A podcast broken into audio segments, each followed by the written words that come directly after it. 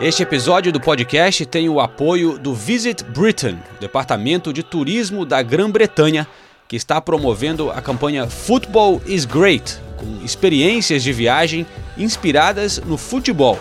Para mais informações, confira o site visitbritain.com. Ladies and gentlemen, welcome to London Heathrow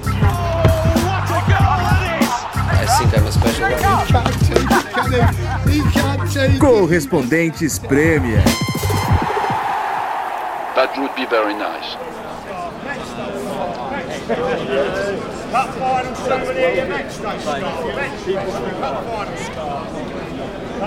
souvenir, what's the match day scarf? Match special. Cup final colours. All your final souvenirs, your match day scarf. Isso que a gente está ouvindo o cara gritar ali, match the scarf, match the scarf, é o cachecol da final. Mas dizem aqui na Inglaterra que o torcedor, torcedor raiz mesmo, não, não compra esses cachecóis, né, João? Em qualquer lugar do mundo, né? Esse meio a meio, esse, esse cachecol meio a meio é para turista, né? É pra turista. Lembrança do jogo, que tem os dois times, mas o cara que é torcedor do Chelsea não vai comprar um cachecol com o Manchester City ali, né? Mas tudo bem, tá valendo. É muito legal o clima aqui na porta de Wembley. Esse episódio é, será gravado em loco, né? Vamos sair pela rua aqui, eu e o Ulisses Neto estamos em Wembley, Nathalie Gedra e Renato Senise em Old Trafford para Liverpool e Manchester United. Inclusive a gente recebeu uma mensagem é, falando o seguinte, Nathalie Chinelinha voltou de férias e já foi logo escalada para Liverpool e Manchester United. Isso é que é moral, né? Não é mole não, é que também que domingão de jogos, né? Espetacular. Que, do- que domingão. Então a gente vai trazer um pouquinho do clima também para vocês é, desses jogos, começando aqui por Wembley. A gente está na porta da estação de Wembley Park, estação de metrô. Você chega, o estádio é muito bem conectado. Você já desce da estação e tem aquela vista, uma longa avenida Olympic Way, né? Porque afinal de contas foi estádio olímpico duas vezes o Wembley e você vê o estádio lá no fundo, é, a galera caminhando nesse calçadão. E é realmente impactante, né? especialmente em dia de Copa, porque tem muita torcida dos dois times, né? o estádio dividido meio a meio, então tem cerca de 40 mil de cada time. E você falou que ainda viu mais torcedor de outros times no metrô, né, Ulisses? É, eu saí do norte de Londres, né? E, e aí vi no caminho muitos torcedores do Arsenal que estavam vindo para cá, porque o Arsenal também está jogando nesse domingo, agora à tarde. E vi pai com menininha, com filho e tal, um ambiente bem gostoso mesmo aqui nesse domingo especial em Londres. E João, você falou dessa caminhada né, do Boulevard que leva da estação Wembley Park até o estádio. Quando eu vim para Londres a primeira vez na minha vida, estavam construindo esse Wembley novo ainda. E aí, vim, assistindo a umas cenas, algumas cenas da, do, do filme do Queen, lá, o Bohemian Rhapsody, que está no Oscar e tudo mais, eles recriaram um show antológico do, do Queen aqui no Wembley, mas era o velho Wembley. E nessa recriação, as imagens aéreas mostravam tudo gramado, uma vista bem diferente do que a gente está vendo aqui agora, né? É, o estádio original, o Wembley famoso, que tinha as duas torres né, de, eh, de cada lado, era um estádio muito histórico. Eu fui uma vez nesse, no Wembley original, era muito legal, mas já estava bem velho. Realmente era da- daqueles estádios que tem pilastras no meio, que atrapalham um pouco a visão. Como era antigamente lá no Tottenham, né? no White Hart Lane. Também, também. É, mas realmente o estádio foi construído no meio do nada. Era tipo, tudo em volta era terreno baldio, assim. E você chega aqui hoje, é impressionante, realmente, especialmente nos últimos anos, né? É, cada vez mais construções dos dois lados, prédios altos, tem um, um outlet também aqui do lado, fizeram esse box park com bares e balada. É, está virando uma região legal de você visitar. Antes era realmente tinha o estádio e mais nada. Eu nunca recomendava alguém ficar por aqui, mas agora já tem um agito legal. A gente vai fazendo essa caminhada, a gente vê, escuta alguns cambistas também por aqui, né? Vale lembrar que na Inglaterra também tem cambista, não sempre são confiáveis, como em qualquer lugar.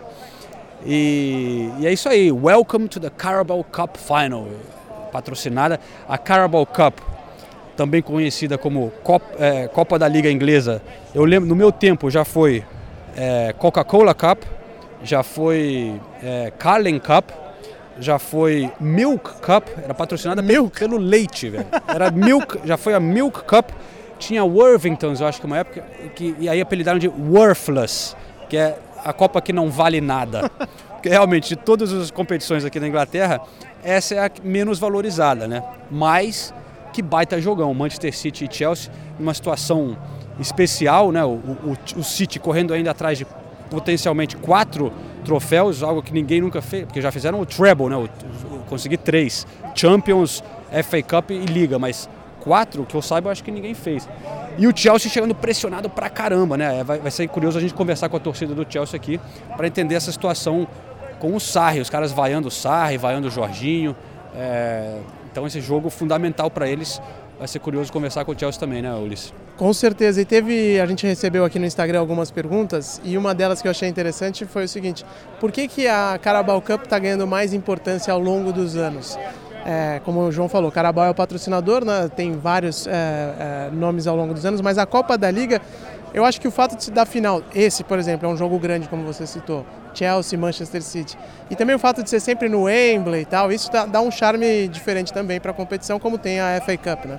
É, uma final em Wembley para os ingleses é muito simbólico, assim, né? Geralmente mais pela FA Cup. Mas é, um dia em Wembley para o torcedor é muito legal, porque aquilo que eu falei, são duas grandes torcidas vindo para um estádio. Então é que nem você imaginar, sei lá, uma final no Maracanã, meio a meio, né? Pô, a torcida, mesmo se qualquer, qual seja a competição, imagina um Flamengo e Palmeiras, sei lá, né? Times de dois grandes times de duas cidades. Então, até quando são times menores, às vezes é até mais legal para torcida de um time menor, porque é uma, é uma coisa, uma chance rara de um, de um troféu, de, de um dia em Wembley. E você sente isso, o clima é diferente de outros jogos. A galera chega super animada, porque tem presença forte das duas torcidas. O pessoal chegando aqui muito cedo, por enquanto muito tranquilo o clima. A gente falou as torcidas de times diferentes chegando juntos. Só que, ó, faltam cerca de três horas para o jogo, a gente está chegando aqui, e a galera já está indo para os pubs. Eu quero ver daqui, daqui a umas duas horas se ainda vai estar tá esse clima tranquilo assim, porque, ó, vamos ouvir a galera cantando, está chegando aqui, ó. Eles vêm provocando um outro. Chega uma hora que uma provocação dessas pode cair mal, né?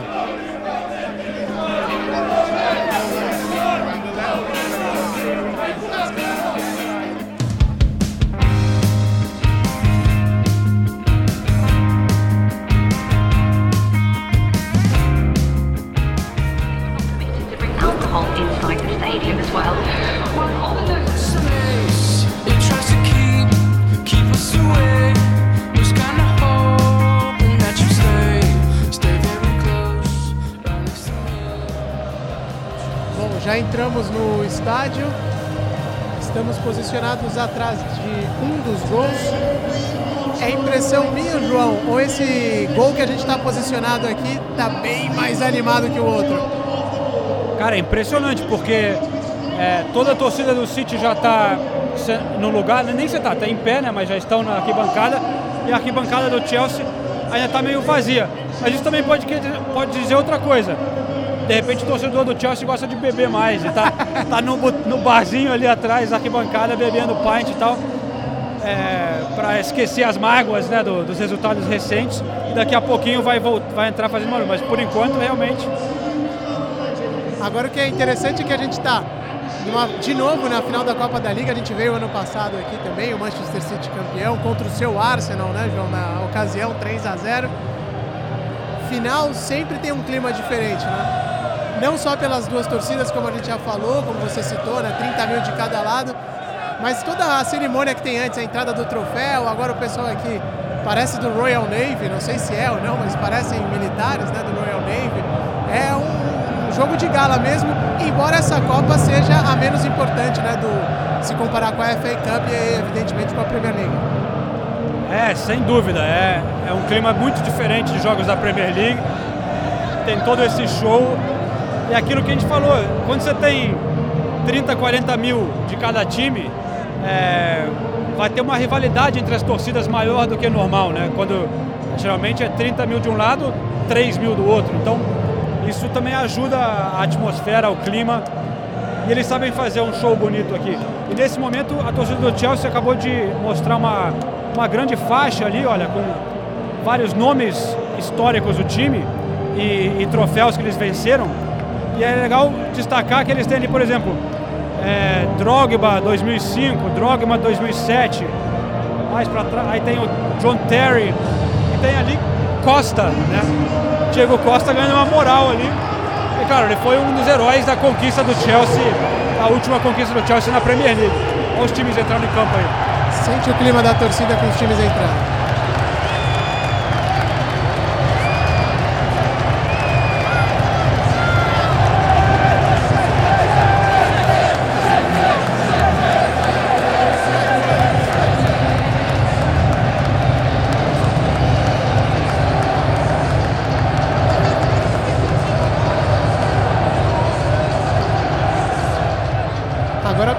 Que dezenas de ouvintes mandaram pra gente, João. Não sabemos ainda o resultado, claro, porque o jogo vai começar. Mas o futuro do, do Sarri tá bem a perigo, né? Ah, sem dúvida, mas me pergunta de novo isso quando acabar o jogo. É, eu acho que se ele perder, corre risco. É o que a gente já vem falando nos últimos episódios. Seria meio estranho, porque o cara. Os caras contratam o cara pela filosofia dele, você tem que dar um tempo pro cara, né? Mas realmente a sensação é que o Sarri não tem nenhuma flexibilidade, né? De tentar mudar, de tentar adaptar uma coisa que não está dando certo. E isso está frustrando pelo menos a torcida. Vamos ver se a diretoria também. Agora, quando a gente estava almoçando aqui no estádio, antes de descer para o gramado, na nossa mesa sentou um funcionário lendário do Chelsea, né? É o Brian. Cara trabalha no clube há 50 anos, cara. E, e aí o clube, ele falou pra gente que deu, convidou ele para vir assistir, né? Sem trabalhar, só poder assistir. É, ele estava emocionado porque nunca tinha entrado na sala de imprensa de Wembley, né? Mas ele, ele falou que lembra das conquistas do Chelsea. Pô, ele falou, eu lembro de ir ver o Chelsea ser campeão, depois fiquei 50 anos esperando o Chelsea ser campeão de novo. Já passamos por muitas secas, isso aqui não é nada, ele falou. Mas o, quem, quem já foi a, a um jogo em Stamford Bridge como jornalista, com certeza vai reconhecer o Brian, porque ele é sempre o que está na porta ali, é, dando para você a revista do jogo, recepcionando os jornalistas. E no intervalo ele sobe com uma, um, um pedaço de papel escrito à mão, com o número de torcedores que estão no estádio. Então ele dá ao público ali, ele mostra para todo mundo escrito à mão ainda. É, ele é muito conhecido, o Brian é uma figura muito simpática, aquele tiozinho típico inglês. Quando você fecha o olho imagina um inglês, é, é, o Brian. E ele falou uma coisa curiosa quando a gente questionou sobre, você conversando com ele ali, perguntou para ele sobre a situação do clube, ele falou, é, quantos meses o Escolar ficou no Chelsea, né? Quantos outros treinadores vieram e saíram tão rápido? Então não é surpresa nenhuma se o Sarri acabar rodando antes que o esperado. Mas agora vem o hino, porque é final e final tem que ter execução de hino. Então vamos ouvir o hino da Inglaterra. God Save the Queen. Canta aí, João. Fica em pé Ulisses.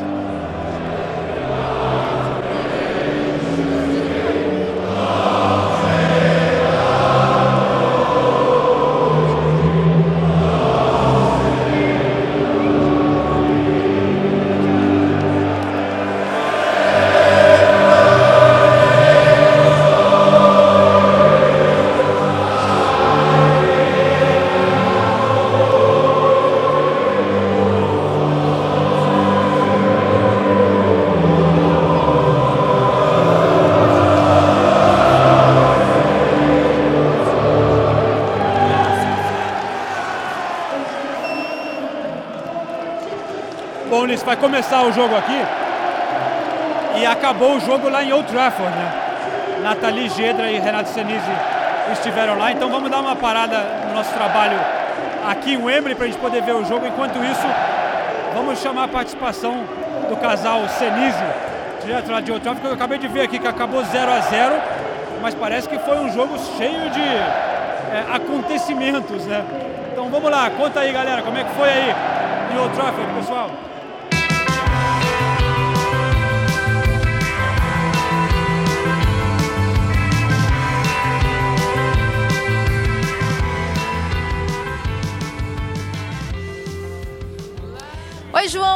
Ulisses. Olá, ouvinte do Correspondentes Premier. Nesse momento, eu e Renato Senise, a gente está aqui na lateral do Old Trafford, que é para o torcedor, para o ouvinte né, que está tá escutando a gente.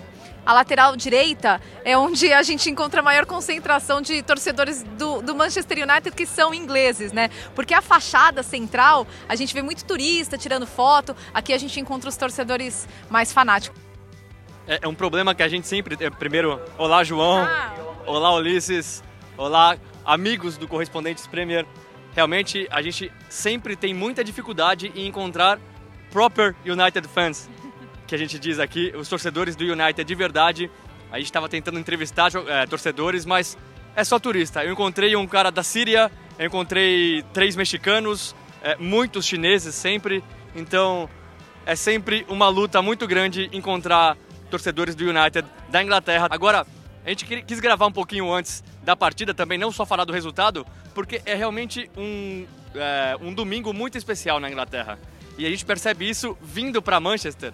É, a gente até comentou, a gente chegou na estação de trem aqui de Manchester tinha muito torcedor do Manchester City na estação pegando o trem para ir para Londres para acompanhar a final da Copa da Liga e muito torcedor do United vindo de Londres para Manchester acompanhar essa que para muitos é a partida mais importante sempre da Inglaterra, United e Liverpool e é algo difícil de a gente ver no Brasil, né, Nathalie? Você imagina torcedores de, torce é, de três times rivais se encontrando numa estação de trem e não tendo nenhuma grande confusão. Não, é impressionante. E, e todo mundo, os, os, que estavam chegando e os que estavam saindo, todo mundo na maior tranquilidade. E não só é um domingo especial, como também está sol e é céu azul em Manchester. Isso, isso já é um evento por si só aqui em Manchester, tá? Porque Manchester é uma cidade mais cinza do que o resto da Inglaterra. E hoje está calor, está calor de verdade.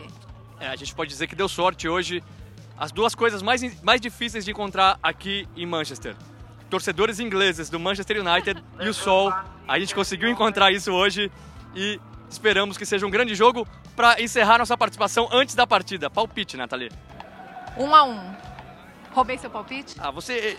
A gente já tinha conversado sobre isso. Eu tinha falado que achava que ia ser um a um, ela vem e rouba meu palpite, então eu não vou ficar não, em cima não. do muro, eu vou apostar 2 a 1 um United. 2 a 1 um United? Pô, eu ia apostar no Liverpool. Não, Aposta. mas eu vou manter, não, eu vou manter meu 1 a 1. Vou manter meu 1 a 1. Acho uma aposta mais segura. Será? Veremos se alguém acerta. Se ninguém acertar, a gente corta essa parte da gravação.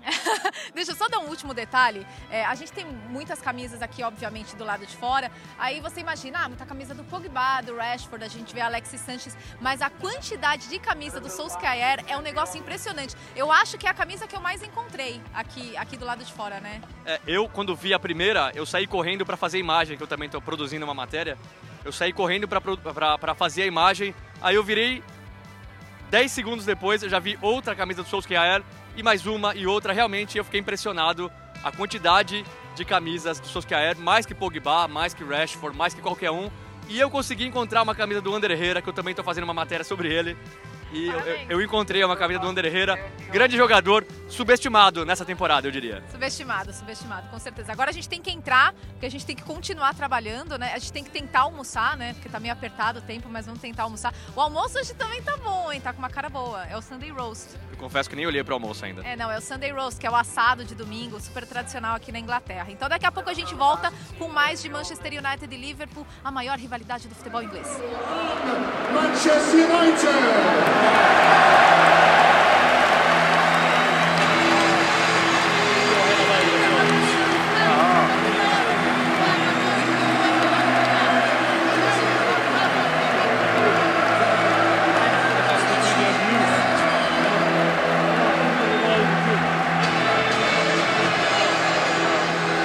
Os dois times entrando em campo em Old Trafford a partida nem começou e eu já posso dizer que é um dos climas mais legais que eu já vi na Premier League.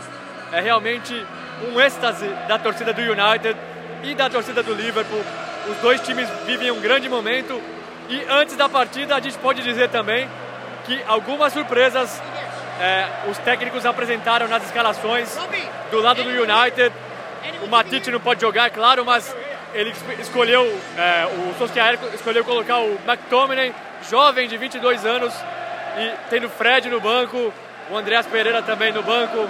Então, não foi a, a opção mais lógica, especialmente levando em consideração a quantidade de dinheiro que o United gastou no Fred. E do lado do Liverpool, Trent Alexander-Arnold no banco, ele voltando de lesão, mas jogou contra o PSG, então todo mundo esperava que ele fosse titular, mas Milner volta à lateral direita do Liverpool. Vamos ver como será a partida aqui em Old Trafford.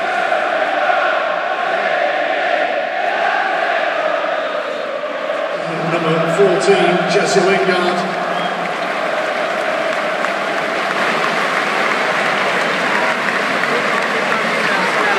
E eu confesso que eu nunca tinha visto isso que está acontecendo em Old Trafford. 43 minutos do primeiro tempo, o Manchester United já é obrigado a realizar as três substituições Primeiro saiu o Ander Herrera machucado para a entrada do Andreas Pereira. Depois saiu o Mata machucado também para a entrada do Lingard. E 15 minutos depois o Lingard sai machucado para a entrada do Alex Sanches. O Manchester United queima as três substituições ainda no primeiro tempo, todas por lesão.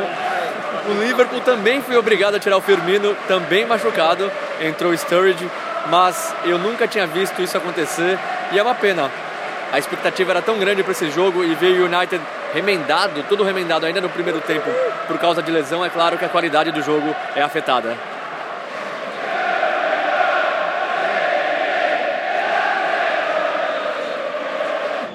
Numa pessoa irritada aqui em Old Trafford, essa pessoa se chama Jürgen Klopp. Ele não para de esbravejar na beira do campo. O segundo tempo inteiro gritando, gesticulando mais do que o normal. E olha que a gente está acostumado com o Jürgen Klopp bem agitado na beira do campo. Aqui o clima em Old Trafford melhorou no segundo, no segundo tempo. Os torcedores cantaram muito para o Solskjaer mais uma vez. Torcedor do United parece mais confiante.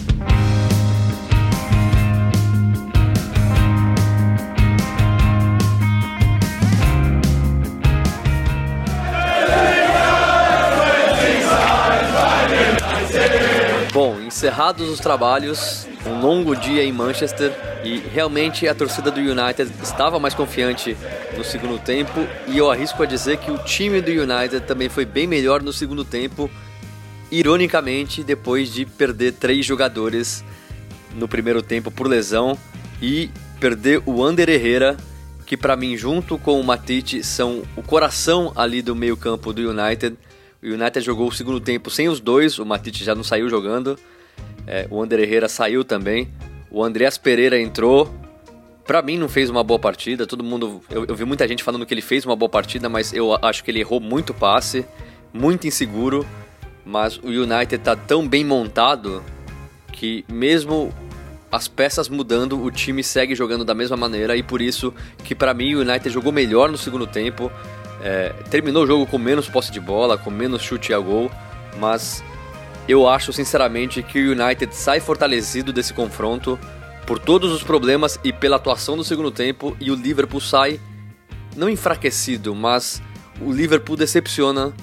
Teve o problema do Firmino também que saiu, mas o Liverpool tinha condições de, principalmente na segunda etapa, forçar mais o jogo, buscar mais o gol e a Nathalie falou do Klopp é, bem irritado é, na, na, na, área técnica. Eu fiquei atrás do banco do Klopp e é impressionante como ele estava nervoso.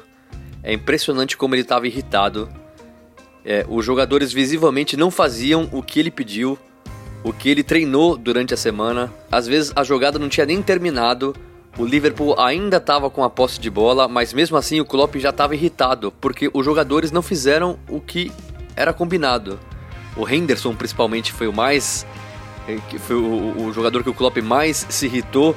O Henderson passava para a esquerda, a bola continuava com o Liverpool, mas o Klopp já estava reclamando porque o combinado era ele passar para a direita. Então o, o, o, Liverpool não produziu o que o, que, o, que o, o, o que o Klopp esperava, o que o time treinou, e por isso que eu acho que no final das contas o empate fortalece o United e enfraquece o Liverpool é, o Klopp entende que nesse tipo de jogo, detalhes como esses, jogadas ensaiadas, realmente fazem a diferença. E eu acho que o que acabou pesando para o Liverpool é que eles poderiam ter tirado melhor proveito de todas as alterações que o United é, teve no primeiro tempo, até porque é, eram alterações por lesão, então realmente prejudicaram o plano de jogo do United. E eu, eu acho que o, o Liverpool não soube tirar proveito disso, desse, desse contratempo, desses três contratempos, né, que o United teve.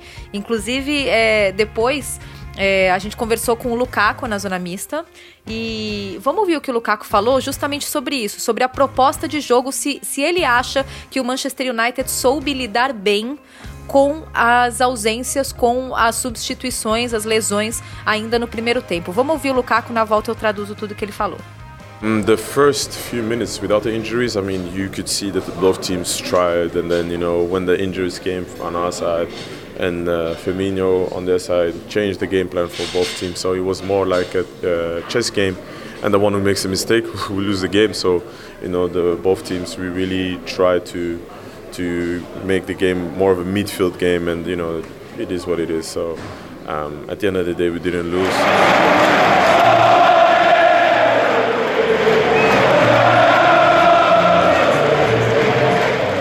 Falou que os primeiros minutos sem as lesões, é, que aí deu para ver que os dois times tentaram e quando as lesões vieram do nosso lado, do lado do Manchester United e o Firmino do outro lado, aí mudou o plano de jogo para os dois times, foi mais um jogo de xadrez e quem cometesse um erro é, perderia o jogo. Achei interessante essa visão do Lukaku. E é bom, a gente sempre gosta de dar o bastidor.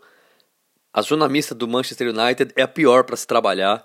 Os jogadores, a maioria não passa por lá e os que passam passam mal-humorados. O Lukaku, ele foi bastante criticado durante a partida. Ele errava, ele estava visivelmente inseguro, ele errava um domínio, ele errava um passe, a torcida tinha aquele burburinho na arquibancada, né, aquele chiado.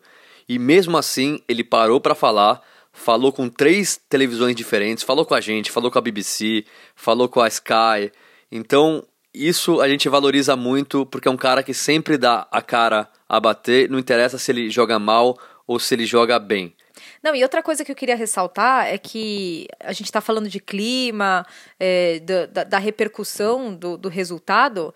O Liverpool é líder, né? Por, por, bem ou por mal, o Liverpool é líder, só que abriu só um ponto de distância do Manchester City. E você não sentia aquele clima de, de comemoração, de festa, retomamos a liderança. Você sente muito mais aqui na Inglaterra um clima de desconfiança que segue. Mesmo o Liverpool retomando a liderança, mesmo um ponto na frente do Manchester City, aquele clima de desconfiança que a gente já tinha destacado em outros episódios, parece que ele só fica mais forte. Por quê?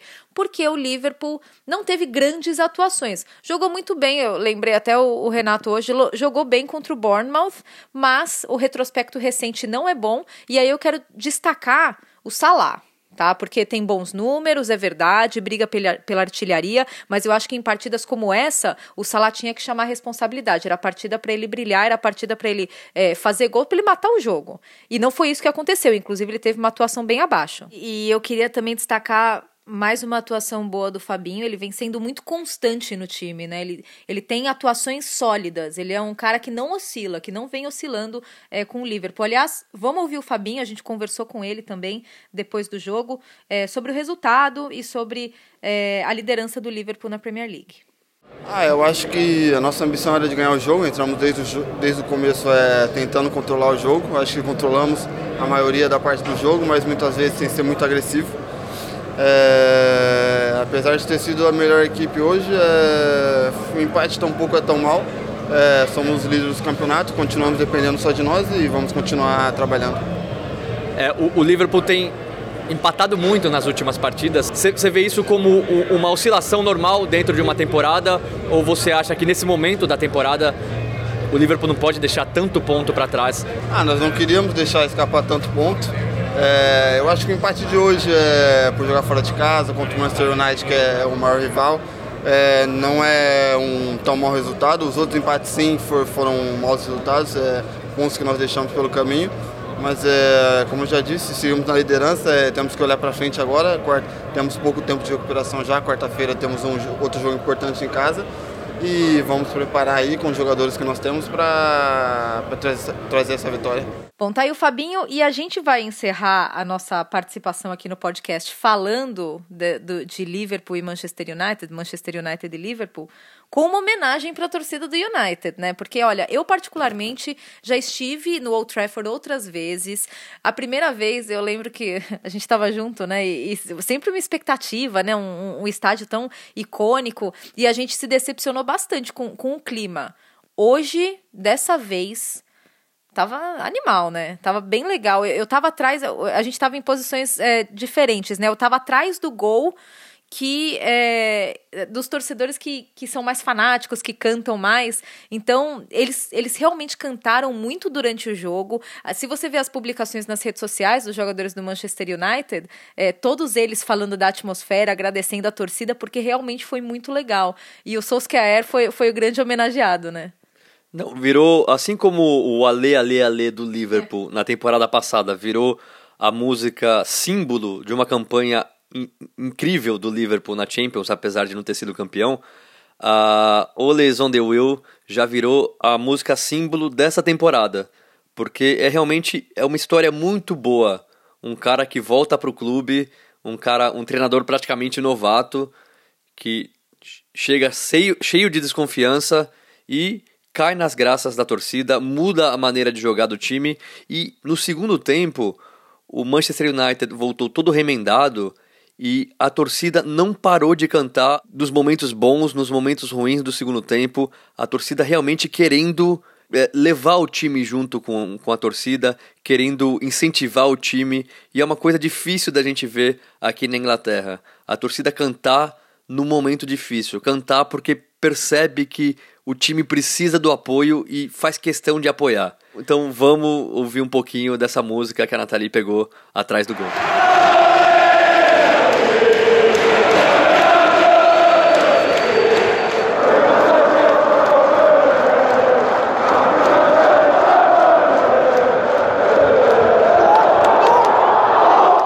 A letra é Oli's at the wheel, Oli está no comando, tell me how does it feel, me diga como, como isso sente, como você sente isso, né?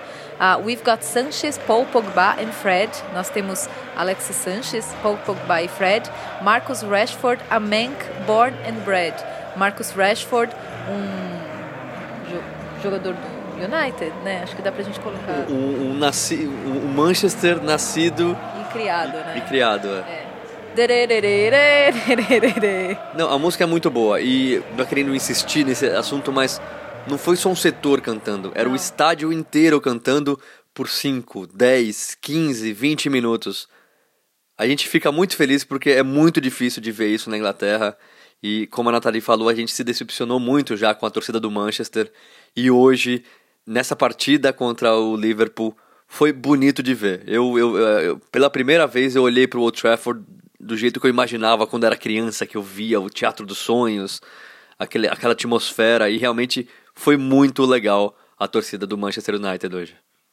Não, foi muito legal mesmo, valeu, compensou o, o jogo que a gente imaginou de uma forma completamente diferente, né? Um pouco decepcionante, porque a gente imagina uma partida cheia de alternativas. A gente teve 13 finalizações no total. Para um jogo desse porte é pouco, tá? Foram 7 do, do Liverpool e 6 do Manchester United. 63% de posse do, do Liverpool. É, estatísticas que você vê são até um pouco mentirosas, entre aspas, né? Porque é, você vê 63% de posse, você imagina um domínio do Liverpool que não aconteceu, né? Então, é, nesse aspecto. É, foi uma partida bem diferente do que a gente imaginava, muito mais tática do que realmente brigada ou dois times indo para cima. O Pogba, o Pogba não, o Lukaku mesmo destacou que foi um jogo muito concentrado no meio de campo e foi mesmo. Então, mais uma, mais uma página da, da maior rivalidade da Inglaterra, né? Manchester United e Liverpool.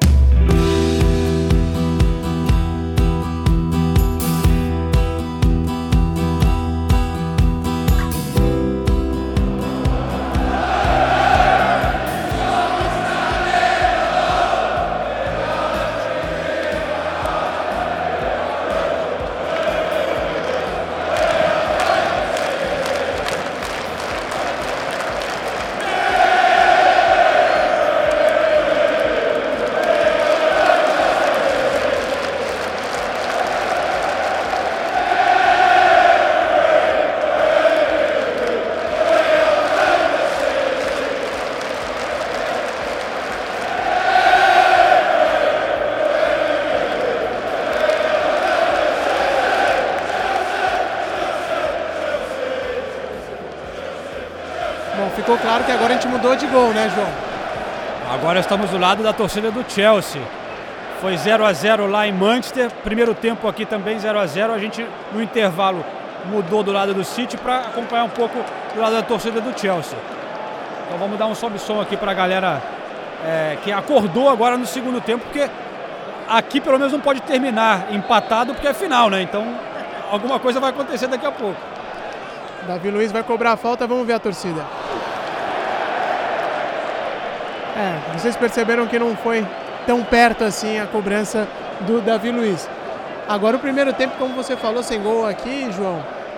E a torcida do City estava dominando o estádio do mesmo jeito que o time do City dominou a partida no primeiro tempo. Agora parece que, pelo menos no que diz respeito, no que diz respeito às torcidas, deu uma equilibradinha um pouco melhor. Né? É, cara, eu fiquei um pouco decepcionado no primeiro tempo com a participação das torcidas. Mas eu acho que é isso aí. Como agora, como é final, né? Então vai chegando mais perto do fim. os caras sabem que tem chance de título e tal, as torcidas estão estão ficando mais animadas e o clima ficando mais tenso também no jogo. E não vimos ainda ninguém criticando assim o Sarri ou xingando pelos resultados ruins. Sempre dizem que os, os, jogadores estão por trás, você falou sobre isso aqui já hoje. Os jogadores estão apoiando né, o treinador italiano, não há uma desavença com o técnico como houve com o Conte, como houve com o Mourinho, voltando mais atrás. É, pelo menos aqui a gente vê que a torcida está meio é, paciente, vai, vamos dizer. O jogo não está do jeito que eles queriam, mas pelo menos não tem ninguém aqui xingando, né, sem parar, super nervoso, como a gente costuma ver nas arquibancadas quando a situação não vai bem dentro de campo. Até aqui não, Ulisses, mas o que eu falei antes do jogo, vamos esperar chegar o resultado, porque se o Chelsea perder, eu acho que a gente vai ver sim algum tipo de reação forte por parte da torcida.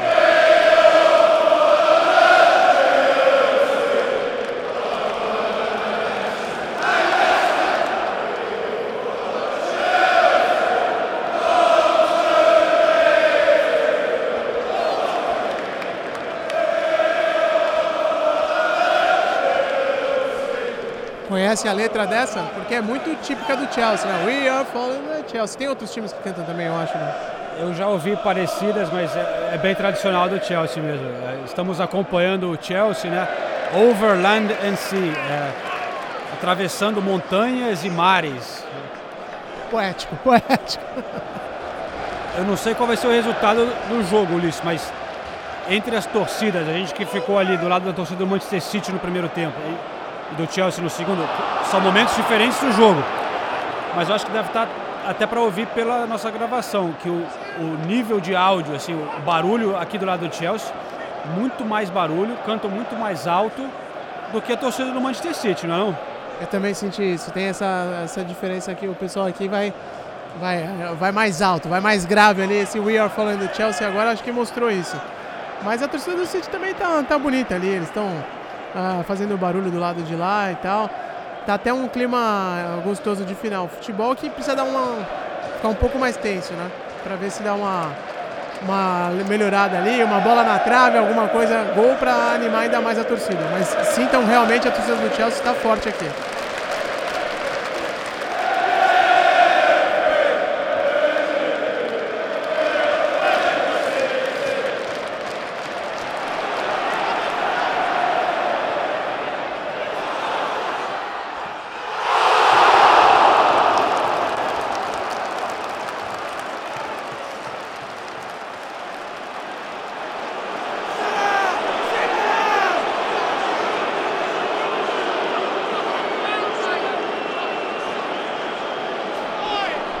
Eu nunca vi um negócio desse na minha vida. O goleiro não quer sair, meu. O Sarri está transtornado na beira do campo, falando porque para sair daí, seu animal.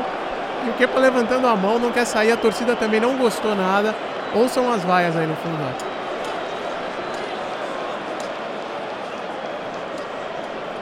Parece que o goleiro virou lá pro juiz e falou: Ó, oh, eu não vou sair não, avisa lá que eu não vou sair, cara. E tá num debate na beirada do campo que é bizarro. Eu nunca vi um negócio. E desistiu! e desistiu de fazer a substituição. A torcida adorou. Vamos ouvir a torcida.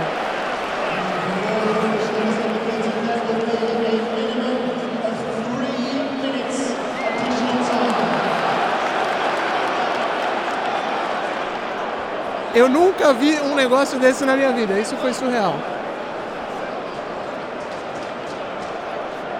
Sarri quer que ele entre ainda, velho. O Sarri, tá, o Sarri foi embora pro vestiário. O Sarri tá inconformado, tá puto, jogou a garrafa no chão. Ele, ele voltou ali agora, ele voltou. Mas não existe isso mesmo, cara. Como que o goleiro fala que não vai sair? Tá louco?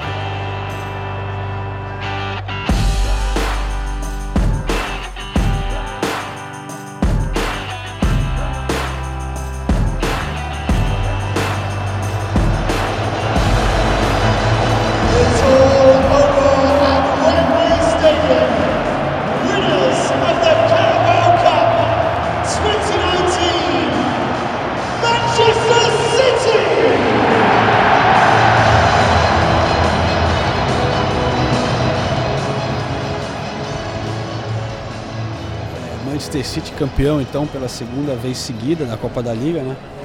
Agora falamos da zona mista, a famosa zona mista, esperando os jogadores saírem. É, infelizmente temos que ficar ao lado de colegas. é, não é sempre nossa escolha onde a gente acaba, né? Não, brincadeira. Estamos aqui junto do grande parceiro é, Fred Caldeira, correspondente dos canais Esporte Interativo. Fred é, veio direto de Manchester, né, para acompanhar esse jogo. Título do City. Qual foi a, a, sua? Você estava lá, a gente estava atrás do gol. Sentiu que a torcida do Chelsea estava até mais forte do que a do City, foi a nossa impressão dali. É, mas assim, que conclusão que você tira desse jogo? A única coisa que a gente estava conversando a caminho daqui, cruzou com você e falou, pô, o azar joga pra caramba, né? Isso, é. foi, isso foi uma das conclusões. O que mais você tirou assim do jogo? Ah, ah, antes do Fred falar só, o nervosismo dele na hora de bater o pênalti, assim, é algo senhora. comovente, né? Nossa senhora, né? É o nervosismo que o Ederson tem quando tá apertado pelo ataque adversário e é. tem que passar a bola ali. É só um resumo. Eu vim, é, uma observação antes. Eu vim de Manchester, mas tem que voltar também hoje. Hoje ainda? E, e, e prorrogação, pênalti é o terror para quem pega o último trem, né? Que sai daqui a não sei quanto tempo. Não vou nem olhar. Nem, nem olhar. Deixa, deixa, não, deixa. Vamos deixar, vamos deixar rolar, senão eu vou começar a sofrer. Vai dormir na estação de trem. É, é isso não tem um banco legal lá para você sentar. Não, brinca, os dois que moram em Londres não oferecem nem não, plano B. os caras falando de banco para ele. Os caras falando do lado da estação isso e falando para ele um banco legal para dormir. Não, tudo bem, tudo bem, vamos lá. É, cara, o, o, da onde eu tava ali na tribuna de imprensa um pouco mais pro lado da torcida do City, pareceu que a do City até cantou um pouco mais. É, a do Chelsea cresceu com o time, né? Segundo tempo, a prorrogação um pouco. É, mas, cara, acho que de unanimidade mesmo, só o Hazard, que foi realmente. Kanté também jogou demais, né, cara? Impressionante. O Chelsea. O Sarri mostrando um plano B, né? Finalmente, né? É, um, um time que se adaptou ao adversário. Lições do 6 a 0 duas semanas depois e consegue é, apresentar uma partida muito decente do Chelsea. Eu tive essa sensação que apesar de o Chelsea não ter ficado com o título, o Sarri sai menos pressionado desse jogo, mesmo perdendo. Sim. É, foi um jogo ali equilibrado, né, cara? O Chelsea jogou bem no segundo tempo. Eu acho que ele ganha um pouquinho de tempo aí, porque não vai ser mole porque enfrenta o Tottenham na próxima rodada da Premier League, que é um jogo difícil também. Mas a, a torcida, boa, a gente estava ali junto à torcida do Chelsea, boa parte da torcida ficou para aplaudir o time ali no fim, aplaudir os, os jogadores. Não, te, não teve vaia, como a gente ouviu dizer que teve vaia para o técnico né, em, é, em jogos recentes, mas a torcida aplaudiu o time no fim. É, o que teve de vaia foi na hora que o Willy Cabaleiro apareceu ali, né? E o Kepa ficou nessa e tal. A torcida não entendeu muito bem o que estava acontecendo, ninguém entendeu naquele eh, momento inicial, né? É, eu não sei se isso também, se esse caso todo dele ter ficado em campo, o momento do Dorival Júnior que ele passou, se não vai, se não vai pesar agora para o falatório durante a semana. Porque se tivesse terminado só do jeito que terminou, ah, beleza, foi uma derrota decente, não sei o que, blá blá blá. Mas como teve toda essa questão, o pessoal já vai começar a falar, é, será que o grupo está fechado mesmo com ele? Então, Qual que é o né? ponto, né? né? O cara, ele faz um jogo extremamente bom contra o City, que é soberano aqui na Inglaterra. E o assunto da semana, o assunto da coletiva agora, o assunto das perguntas aqui na Zona Mista, vai ser essa, essa birra aí. A gente se, tem que entender se ele melhor. Tem moral com o time, né? Pois se é. ele tem quem que manda no time. Mas eu ainda acho, claro, que a gente está gravando antes de sair nas explicações. Né? Daqui a pouco tem coletiva, o Kepa vai passar por aqui, não sei se vai falar ou não, mas eu acho que, assim, olhando para o lado mais é, otimista, pra, vamos dizer, para o Chelsea, eu acho realmente que, que o Kepa foi atendido né, por Cãibra eu acho que talvez inicialmente, pelo menos, o Kepa estava achando que eles queriam tirar ele porque a comissão estava pensando que ele estava contundido. Então fala, não, melhor tirar. Não sei. É... é começou assim. Não sei se evoluiu para outro quadro, né? É, do, do Sarri falou, não, mesmo assim se recuperou, mas sai, porque eu quero colocar o Cabalheiro que conhece o elenco do City. É, porque o Sarri ficou falando, não, sai, vamos, pô, vamos, cara. E o cara... Ele ameaçou ir pro vestiário, o Sarri, né? Exato, foi pra porta então do vestiário. Sai, foi pra porta do vestiário, voltou. Aqui ele é meio doido, a gente nunca sabe bem o que ele tá fazendo. garrafa no chão, não, a gente falou, mas... Enfim, vamos ver. A gente, daqui a pouco a gente traz as, as, as entrevistas daqui. Mas antes disso, queria aproveitar a sua presença ilustre aqui, Fred. É, a gente tem, nos últimos episódios, é, dado dicas das cidades envolvidas no futebol aqui na Inglaterra. Faz parte da nossa, do apoio do Visit Britain, o departamento de turismo aqui da Inglaterra, que tem no site deles também várias dicas legais é, de futebol, pacote de futebol, mas também dicas do que fazer nas cidades. Por exemplo, você entra lá, tem no, na campanha Football is Great no site, Aí eles falam, pô, se você tem 48 horas em Manchester ou 48 horas em Liverpool, o que fazer? Mas, pô, a gente até comentou em outros episódios, nada melhor, a gente vai ter que acionar em algum momento os nossos verdadeiros lords lá de Manchester, né? Que você já mora lá há quanto tempo, Fred? Tem dois anos e meio agora. Cara, e já fui lá algumas vezes, já, já me levou para para tomar uns pints lá, num, uns becos legais ali sim, em sim. Manchester, né? Eu gosto muito ali do Northern Quarter, que é uma região perto é. do centro, tem vários barzinhos alternativos, né? Mas qual seria a sua recomendação é, de Manchester? Não precisa ser boteco, não. Senão parece que a gente ia beber. Não, pode ser, mas... Eu... Pode ser também, né? Porque eu pensei em dois. o primeiro eu ia recomendar, é... mas infelizmente não tem, a loja que o Ulisses comprou esse tênis aqui belíssimo que ele está trajando. Olha lá, tá vendo? Acho que esse tipo de cacife não entra, né, não, sai da, da, capital da Inglaterra, mas... Eu vou tirar uma foto para ilustrar. Põe, põe, põe, põe lá. Belíssimo, belíssimo sapato aí do, do, do Ulisses, de parabéns, viu? É, como a marca não apoia o podcast, ainda não vou falar a marca, tá? Mas, mas fica a oportunidade aí pro... Fica a oportunidade aí. É, cara, tem dois pubs, eu vou dar outra dica, tá? Sem ser pub, vou dar um parque, então, sim, tem, tem pro, pra galera que gosta de night e vai ter uma dica para galera que gosta de dia, de passear. É, tem um pub chamado Les O'Gary, que é no centrão, que tem o mictório mais antigo de Manchester. que bela atração, hein? Tem a plaquinha ali, o mictório mais antigo. Então você vai lá fazer a sua necessidade num lugar que muita gente passou. Já rolou muito mijo por ali. E tem a data não? Cara, tem, mas eu não vou lembrar. Mas tem a plaquinha, quem for vai ver. Quem for vai ver. Então repete o nome do. do, do é, manda, é, manda, que a gente coloca nas nossas redes sociais. Qual que é o nome então de novo? Les O'Gary. Facilmente mais de 100 anos, bota aí. Ah, sim. Acho que é 1800 e alguma é. coisa, cara. É um pub antigo. E o pub em si é legal, não é só por, pela, por essa curiosidade, não. E tem outro chamado Jimmy's, que a gente foi. É, que, né, que toca aquele rockzinho, que é aquela penumbra, luz vermelha que é, no Northern Quarter, que é mais agitado. Um negócio mais moderno, assim. Isso, já, já não tem né, Victória antigo. Mas o legal desse Northern Quarter... Acho que eu já fui com vocês lá uma vez também. Acho que a gente já foi, é. É, um lugar legal. É um lugar legal, que não é, é meio apertadinho, assim, não é? Isso, isso. É, um lugar legal, eu gostei de lá também é uma cidade que vem modernizando assim né, nos últimos anos, né? E você pega algumas regiões como esse Northern Quarter, você vê que eram vários tipo galpões ou até fábricas antigas, né? Que estão sendo aos poucos com, é, convertidas para virando espaços como bares e tal, mas são espaços diferentes, legais, assim, as construções por fora ainda antigas, mas por dentro eles fazendo umas coisas modernas. Me lembra muito de, de Berlim até, que tem muita coisa desse Sim. estilo também. É. E como é menos, como é uma cidade muito menor que Londres e tal, é menos craudiada também, né? Porque aqui às vezes vira, você sai à noite às vezes em Londres e cansa, viu, meu? Porque é uma bagunça, muita gente bêbada junto e tal. Acho que lá talvez tenha uma pegada um pouco mais uh, tranquila nesse sentido, mais legal, assim, de, de visitar.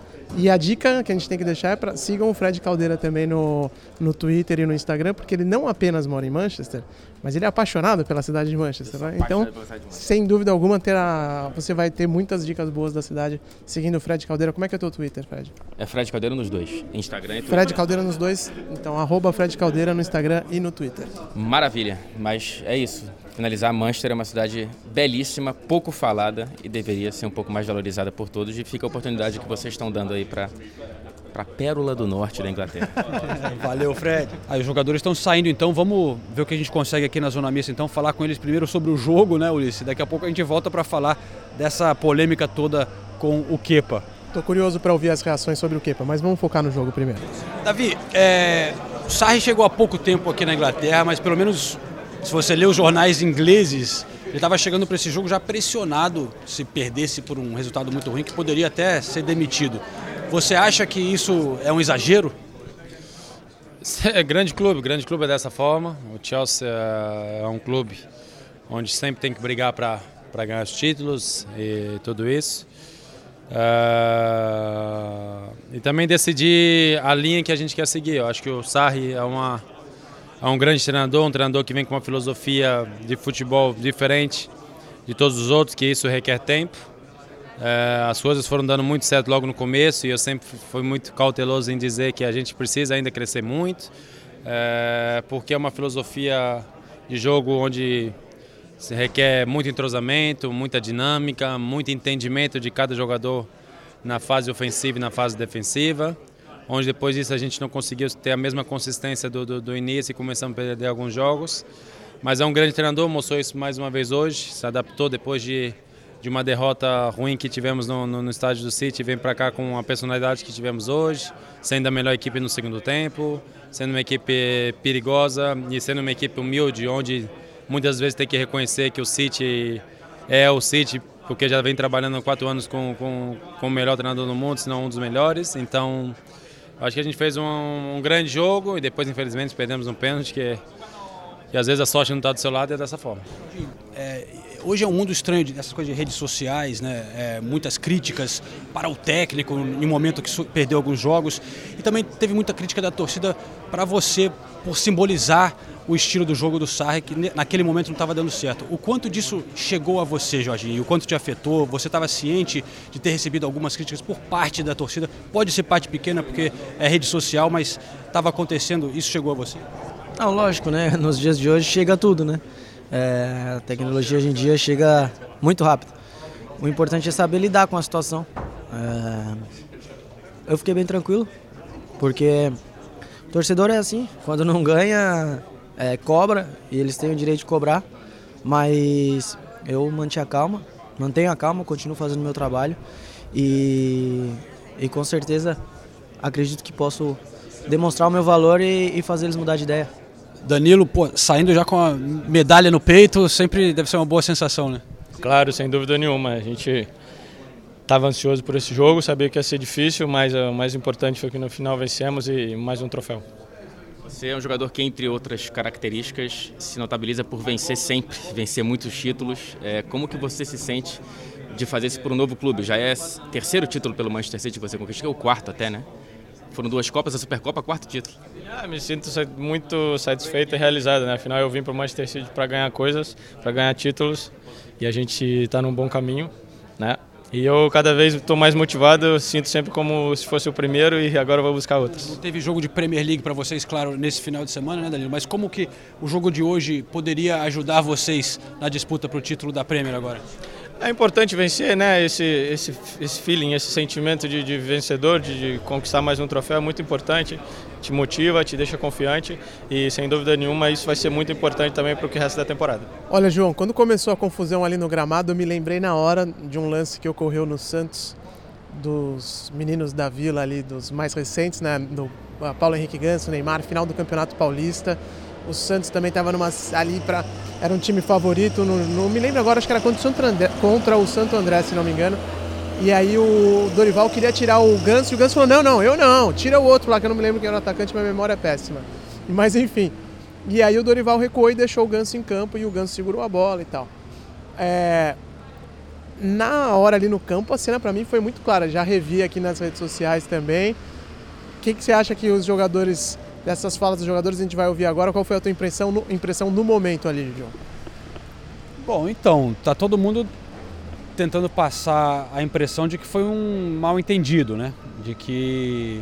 E eu, como eu falei, eu tive essa leve impressão de que talvez o Kepa não tivesse entendido exatamente o que estava acontecendo, mas é que se prolongou um pouco, né? Mas vamos escutar né, primeiro a, a, opinião de quem estava em campo, dos jogadores, e a gente volta a falar disso, porque a gente também viu umas coisas aqui nos bastidores que vale a pena a gente comentar. Uma coisa que está repercutindo muito depois desse jogo foi aquela comunicação que acabou errada entre o Kepa saindo ou não.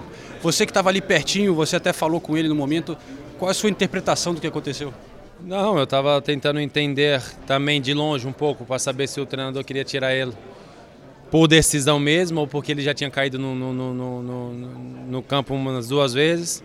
Ele em todo o tempo estava mostrando, não, eu tô bem, eu tô bem, mas aí a gente, de longe, não é, não é fácil você entender se é uma decisão mesmo do treinador, então você deve sempre respeitar lá e sair, ou se ele queria é, saber se ele estava bem ou não, se ele já tinha caído, então foi, acho mais um desentendimento e também porque a gente não tem tempo de se comunicar de longe e o Kepa, como todo jogador de grande personalidade, quer, quer estar tá dentro do campo, quer estar tá dentro de um jogo como esse. Então, é, são coisas que, que acontecem, já conversaram, está tudo bem, faz parte do, é, do futebol. Não tinha nenhum planejamento para trazer o Cavaleiro pra, por causa dos pênaltis, por exemplo, porque ele é um cara que é famoso por defender pênaltis? Não tinha esse planejamento, mas de repente se, se, se foi a decisão do, do, do treinador, se a gente é, se tivesse conseguido entender melhor, era Eu acho que o Kepa também sairia e ia aceitar da, da melhor maneira possível. Eu acho que foi mais um desentendimento do que é uma recusa do Kepa de sair do campo. Emerson, você viu o que aconteceu ali naquela hora do, do Kepa tendo que sair? Ficou um negócio meio confuso. Você entendeu o que aconteceu ou não? Olha, eu não entendi. Eu entendi porque na minha, na minha visão, acho que como acho que o Kepa tinha caído duas ou três vezes, não lembro agora. Então não sei se ele estava sentindo alguma coisa. Então é normal que no banco tem, comenta já para outro goleiro aquecer para entrar. Mas depois acabou que ele falando que estava bem. É, acho que acredito que foi uma, uma falta de comunicação melhor. Mas está tudo resolvido já e vida que segue. Depois ficou tranquilo no vestiário, tal, não rolou nada demais?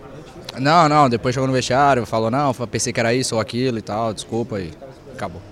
É, todo mundo com o discurso bem alinhado, né? Mas a gente não pode esquecer que a gente sempre lembra dos clubes ingleses como os clubes empresa, né? Que tem uma administração espetacular e isso faz parte de uma empresa, né? Controlar o risco, controlar o que está ocorrendo de, de imagem ruim para a marca e tudo mais. Me parece que foi isso que aconteceu. O que, que a gente pode destacar aqui dos bastidores para a audiência, João? Bom, sem dúvida eles estavam com uma linha de discurso, né? especialmente o Sarri não entrou em detalhes sobre é, a substituição. É, deixou claro que foi um mal entendido ali. Ele falou do que o médico demorou para chegar para ele para falar que o Kepa estava tudo bem. E tudo que o Davi Luiz também falou, o Emerson, apoiam essa visão. Né? Quando as pessoas analisam as imagens e tal, às vezes você fica em dúvida, né? porque realmente o Sarri estava com muita raiva. Mas eu acho que, deixando isso de lado, o que a gente pode notar é que sim, houve uma mobilização dos assessores do Chelsea para sair ali na zona mista, falar que estava tudo certo, né? antes dos jogadores saírem. Exatamente. É, não trouxeram o Kepa para falar com todo mundo, mas levaram o Kepa separado, escolheram um jornalista inglês que fala espanhol, Miguel Delene, levaram ele para uma salinha separada para ele pegar umas aspas do Kepa num, num, numa situação controlada pela assessoria do Chelsea. É, e aí ele distribuiria isso para os outros jornais, né? É, então a gente vê que foi tudo muito controlado. Você viu os três ali numa baita conversa, os três assessores, o Steve o, né, e os caras. É, o, Steve, o Steve é o principal, né? É o chefe de todo mundo, que é o é. cara que está sempre sentado ali do, ao lado. Atkins. É, sentado ao lado do treinador, nas coletivas. Tava o Richards também, que é um outro é, importante da, da comunicação social do Chelsea. E a gente já explicou isso para vocês, que é diferente na Inglaterra em relação ao Brasil. Aqui na Inglaterra, os assessores eles têm muito controle sobre o que vai sair em relação aos clubes. Né? Eles controlam todas as entrevistas, eles embargam as respostas, eles falam isso aqui não é para sair, eles vetam. Então, e o Chelsea faz isso muito forte. Todos os clubes fazem, mas até... o, o, Chelsea tem uma força grande nisso. Teve um outro momento ali que o, o próprio assessoria do Manchester City não estava querendo muito que os jogadores do Manchester City falassem sobre esse caso do Kepa. Não queriam envolver os jogadores deles numa, no que pode, pode ser uma polêmica, né? É. Então, todo, existe esse tipo de controle de todos os lados. Agora, o que eu acho que pode ser positivo se você é torcedor do Chelsea ou torcedor do Sarri, é que o Chelsea se mobilizou muito para resolver essa situação, amenizar essa situação. Só que isso não é uma coisa que acontece sempre no Chelsea. Em várias situações no passado, quando aconteceram coisas parecidas, Deixa rolar. deixaram rolar, largavam o técnico para se virar, entendeu? É, então, eu acho que quando o Chelsea não está é, apoiando um técnico de uma maneira muito clara, é, como ficou hoje, eles largam o cara. Então, eu acho que demonstrou que eles têm um apoio assim da hierarquia do Chelsea para apoiar o, o Sarri e tentar amenizar a situação. Porque não é sempre que acontece no Chelsea isso não, cara. Isso é verdade. Agora, um outro ponto interessante, já que a gente está falando sobre o background, o histórico do Chelsea, é, eu pescocei ali uma conversa entre uns colegas italianos e eu acho que o que eles estavam falando ali era bem interessante. Eles falaram, isso é importante porque o que aconteceu aqui hoje, porque mostra muito o que é o perfil do Chelsea em que os jogadores têm um controle muito forte e tal, e os jogadores, essa confusão, isso não aconteceria no Manchester City com o Pep Guardiola. E a, avaliação dos italianos ali é óbvio que eles vão sempre simpatizar mais com o Sarri, porque é do país deles e tudo mais, mas eles meio que estavam falando que tinha muito a ver com o perfil do clube e eu acho que é um ponto interessante a ser, a ser levantado mesmo, porque antes desse jogo perguntaram pro, pro Guardiola, né? Ah, você está vendo a situação do Sarri, o que, que você está achando e tal, e ele falou, não, não é a mesma coisa porque eu sempre tive o apoio né, do, da diretoria do City, nunca é, o meu cargo nunca teve ameaçado se eu não ganhasse e tal. Então eu acho que realmente essas coisas precisam ser levadas em consideração. E o Sarri, sim, teve resultados humilhantes recentemente, mas chegou à final da Copa da Liga, Exato. está ali ainda na briga pelo para ficar entre os primeiros quatro, que é uma disputa bem difícil, né? É, então não está tão ruim assim. Eu acho que se você comparar com a primeira temporada do Guardiola em números de pontos, tá parecido, cara. Então é, é, o que ele falou. Mas eu acho que resumindo, pega um, distrai um pouco é, do que o Chelsea conseguiu fazer. Mas eu acho que no fim de tudo, essa atitude que a gente viu nos bastidores da assessoria do Chelsea, para mim mostra que ele não será demitido no momento. É, que eles não têm esse tipo de intenção. E também que os jogadores não estão tão afim assim de queimar o treinador, né? Porque todo mundo fechou ali, o discursinho saiu igual, não vazou nada, pelo menos até agora não vazou nada é, sobre a relação do Sarri com, com o, o Kepa lá dentro do vestiário depois do jogo, porque foi uma cena horrível, velho. O Zola ali também tentando contornar. É, a gente eu não quero falar mal do futebol do Brasil mais uma vez, que a gente sempre fala aqui e tal, mas em termos organizacionais a gente sabe que não dá para comparar o que tem no Brasil e o que tem aqui. E a cena aqui hoje foi bem varziana, né, cara? Pô, seja o que tenha, não importa o que foi, se foi falta de comunicação, se foi o é, realmente o jogador querendo peitar o treinador, foi várzea o que aconteceu aqui no Wembley hoje. É, é isso aí, mas enfim. Só para concluir aqui, né, que a gente já está no caminho de fora do estádio, o Ulisses tem que voltar para casa cada um vai para um lado agora. É, a gente vamos dar um último bastidor sobre o Fernandinho, porque ele sofreu uma contusão nesse jogo e ele passou ali pela zona mista e a gente conseguiu só, ele não quis conversar, não quis dar entrevista, mas a gente conseguiu falar, e aí Fernandinho, como é, como é que você ficou a, a contusão? E ele pegou o dedo assim, botou o dedo para baixo, né? Que indica que não está muito bem. A gente vai ficar sabendo nos próximos dias, mas tem convocação vindo aí. Tava até estavam debatendo é. se o Fernandinho podia voltar para a seleção. Pode atrapalhar é, os planos aí do, do, do, Tite e também do Manchester City, porque ele, esse é um jogador que não tem substituto, né, cara? É um cara que. No plantel inteiro, assim, é, não tem ninguém pro lugar Faz dele. muita falta pro Manchester City. É. Então, foi um grande final de semana pro Manchester City, é, porque, como a gente viu, os jogadores acham, ganha confiança para o brigar pelo título da Premier League com um título agora já conquistado. É, o Liverpool empatou, mas tem essa baixa do, do, do Fernandinho. É, o Liverpool, a gente falou, empatou, o Firmino saiu de muleta do estádio. É, foi realmente o, o, Liverpool não vem num, num, num, momento muito bem e o Manchester City crescendo. Só para a gente não deixar passar batido, vale falar que também o Arsenal venceu nesse domingo. G4, Opa, G4. Estamos entre os quatro, cara. É, Lacazette fazendo gol. O Arsenal poderia ter feito muitos mais gols, desperdiçou algumas chances, mas ganhou de 2 a 0 do Southampton. E está na frente do Chelsea e na frente do Manchester United nesse momento que a gente está gravando aqui. Então, ó, Champions League de repente pode pintar. Vai ser uma briga realmente intensa por esse, essa quarta vaga, mas é, eu posso acabar a rodada com um sorriso, porque ficou com o Arsenal a quarta posição até aqui. Boa, tô vendo mais um brasileiro passando ali, ó, o nosso amigo Rildo. Outro torcedor do Arsenal também que ficou feliz. Tá feliz, ô Rildo? O Arsenal G4 ou não? G4. Valeu, pessoal. Valeu. Então, missão cumprida aqui na, na belíssima, no belíssimo estádio de Wembley, no Estádio Nacional da Inglaterra. O João agora tem uma missão na Espanha. No próximo episódio ele vai contar tudo pra gente.